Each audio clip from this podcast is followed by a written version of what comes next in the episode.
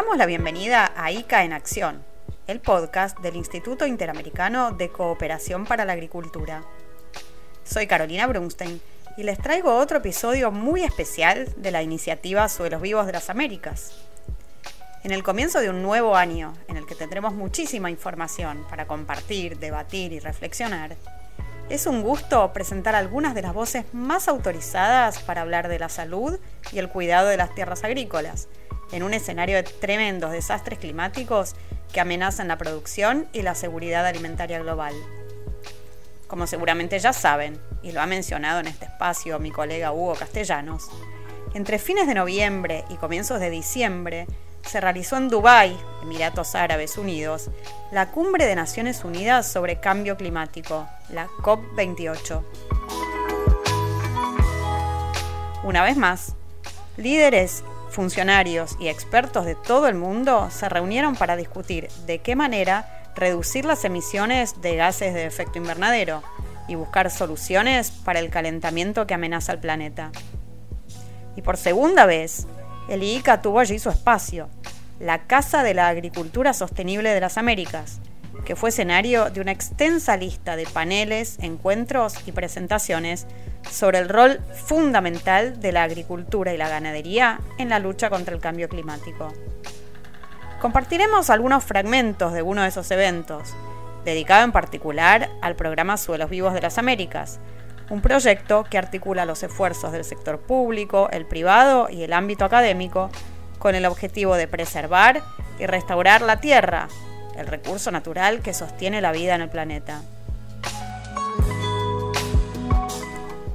La producción agropecuaria en las Américas, garante clave de la seguridad alimentaria global, avanza en la utilización de nuevas prácticas y uso de tecnologías que permiten secuestrar carbono y perfilarse como una contribución crucial en el combate contra el cambio climático. Haremos aquí un breve resumen de lo más destacado de este encuentro.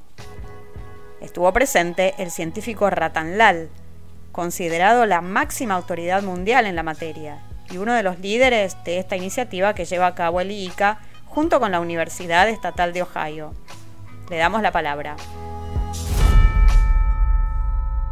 La degradación del suelo también se convirtió en un problema serio. El 68% de los suelos en Sudamérica está afectado por la erosión. 100 millones de hectáreas de tierra están degradadas por la deforestación, el pastoreo excesivo y varias otras razones. La degradación del suelo es algo que no podemos ignorar. Entonces la pregunta es, ¿cómo hacer a la agricultura más amigable con el medio ambiente y a la vez más resiliente con el clima? Escucharemos también a la ministra de Agricultura de Honduras, Laura Suazo, quien remarcó que un punto central para avanzar en esta senda es la voluntad política para implementar acciones de largo plazo en el sector rural. El reto más grande que tenemos desde la administración pública es asegurar que hay alimento. Eh, cada país tiene su propia particularidad. En el caso de los países pequeños de renta baja, lo más importante es que hay alimento. Eh, dentro de esta característica, una buena cantidad de productores son productores de subsistencia.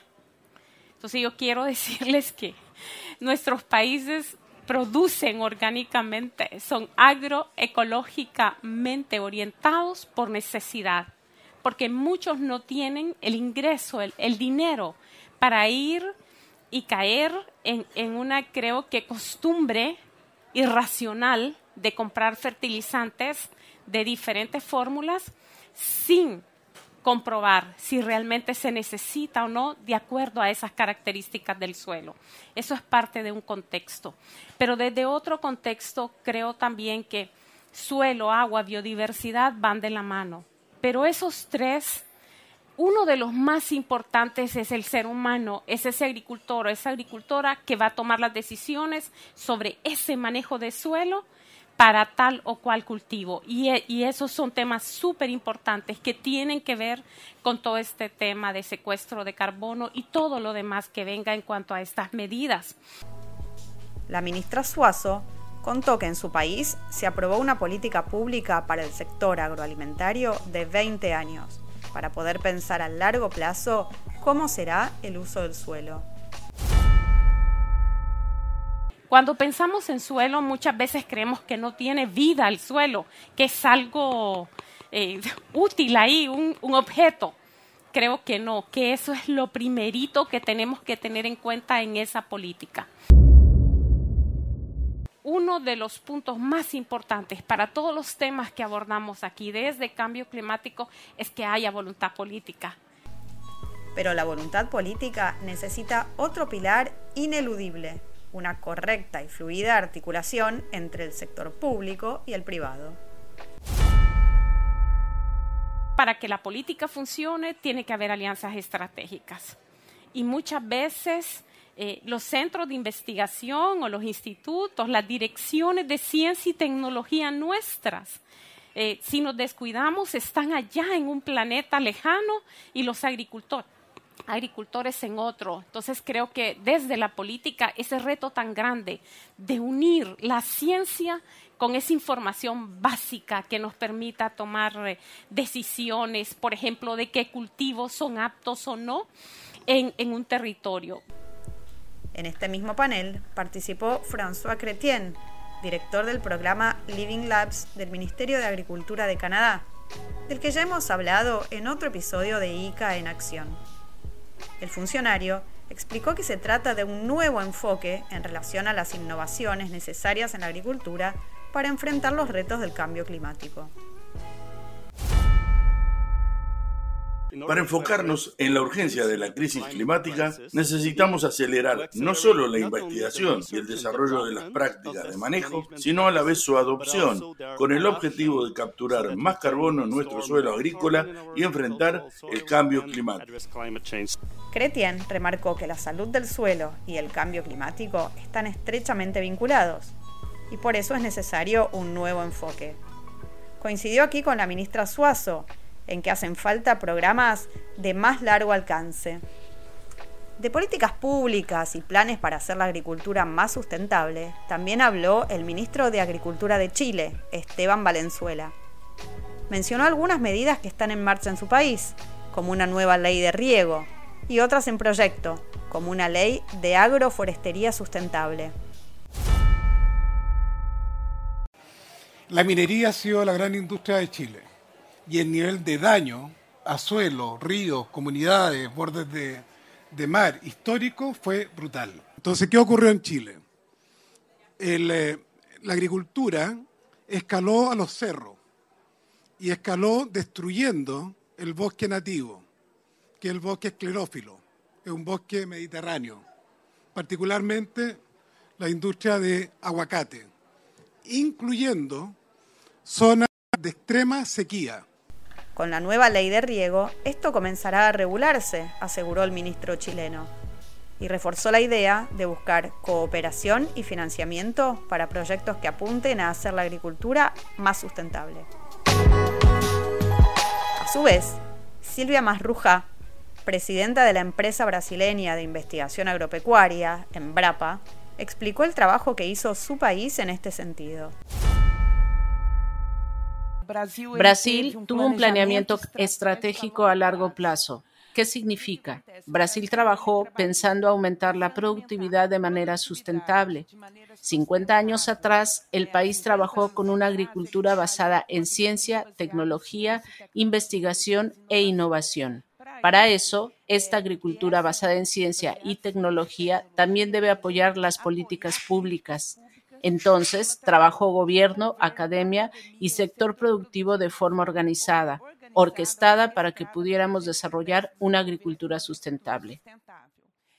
¿Y qué tienen que ver las tecnologías digitales, las innovaciones digitales con eso? Brasil también preparó, además de agrónomos, de profesionales del área de ciencias agrarias. Brasil también invirtió en la capacitación de profesionales del área de ciencias exactas para trabajar la organización de datos e información. Esos datos e informaciones que serían útiles en el momento que estamos viviendo ahora. La experta brasileña dio más detalles.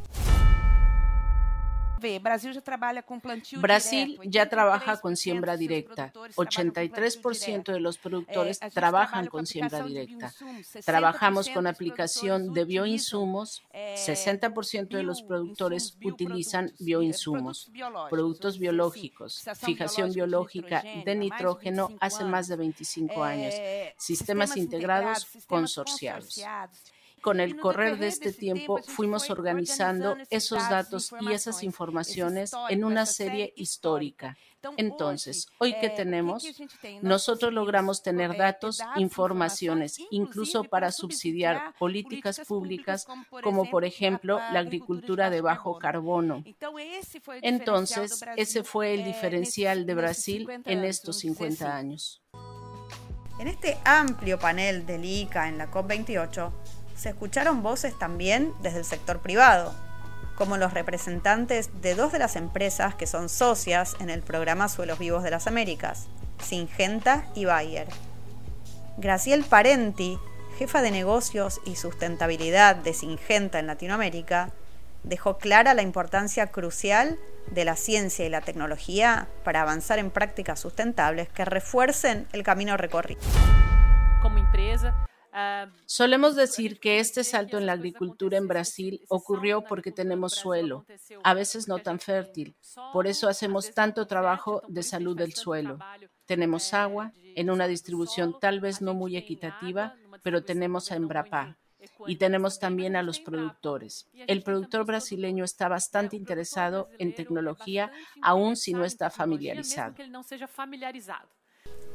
Parenti explicó que ese interés por la tecnología está vinculado a la idea de que la producción agropecuaria sea un negocio rentable. El productor agrario, como cualquier empresario, quiere hacer más con menos. Con la misma tierra producir más, usar menos insumos, usar menos dinero para lograr un avance considerable en la productividad. Brasil debe ser probablemente el único o tal vez uno de los muy pocos países que están en condición de ofrecer a gran escala commodities de bajo carbono. Mauricio Rodríguez, CEO de Bayer Latinoamérica, otro de los brasileños en el evento, amplió la idea. Nosotros en Bayer vinimos transitando algo muy semejante, principalmente en el concepto de agricultura regenerativa, pero también enfocados en pilares muy fuertes. Llegando al punto de la cuestión de la digitalización, primero creo que es una empresa con una historia muy fuerte de innovación y nuestra fortaleza fue siempre el desarrollo de productos sea de semillas, sea de producción de cultivos. Eso fue muy fuerte por muchos años y ya desde hace algún tiempo estamos en una transición de desarrollo único de productos para migrar hacia soluciones. Y eso solo se logra si se tiene un proceso de digitalización bien definido. Para cerrar este episodio tan especial de ICA en acción, las palabras de Graciel Parenti de Singenta son muy oportunas. Mucha gente habla del papel de la agricultura en las emisiones de carbono. Y lo que tenemos que recordar es que la agricultura tal vez sea una de las principales víctimas de la cuestión climática. Siempre digo, nosotros cuando tenemos calor solo tenemos que ir y encender el aire acondicionado, pero eso no ocurre en el campo, no le ocurre al productor. Entonces, vemos a la agricultura como una de las primeras impactadas, pero seguramente uno de los pocos sectores que puede traer soluciones. Y la agricultura y la ganadería de las Américas, garantes de la seguridad alimentaria en gran parte del planeta, tienen un rol fundamental con su capacidad de secuestrar carbono en los suelos y profundizar en nuevas prácticas que permiten una producción sustentable frente a los enormes desafíos que plantea la crisis climática. Me despido hasta el próximo episodio de ICA en Acción. Soy Carolina Brunstein y quiero, además de agradecer a todos los participantes de este diálogo, remarcar el significativo rol de la Casa de la Agricultura Sostenible de las Américas, el pabellón del ICA en la COP28.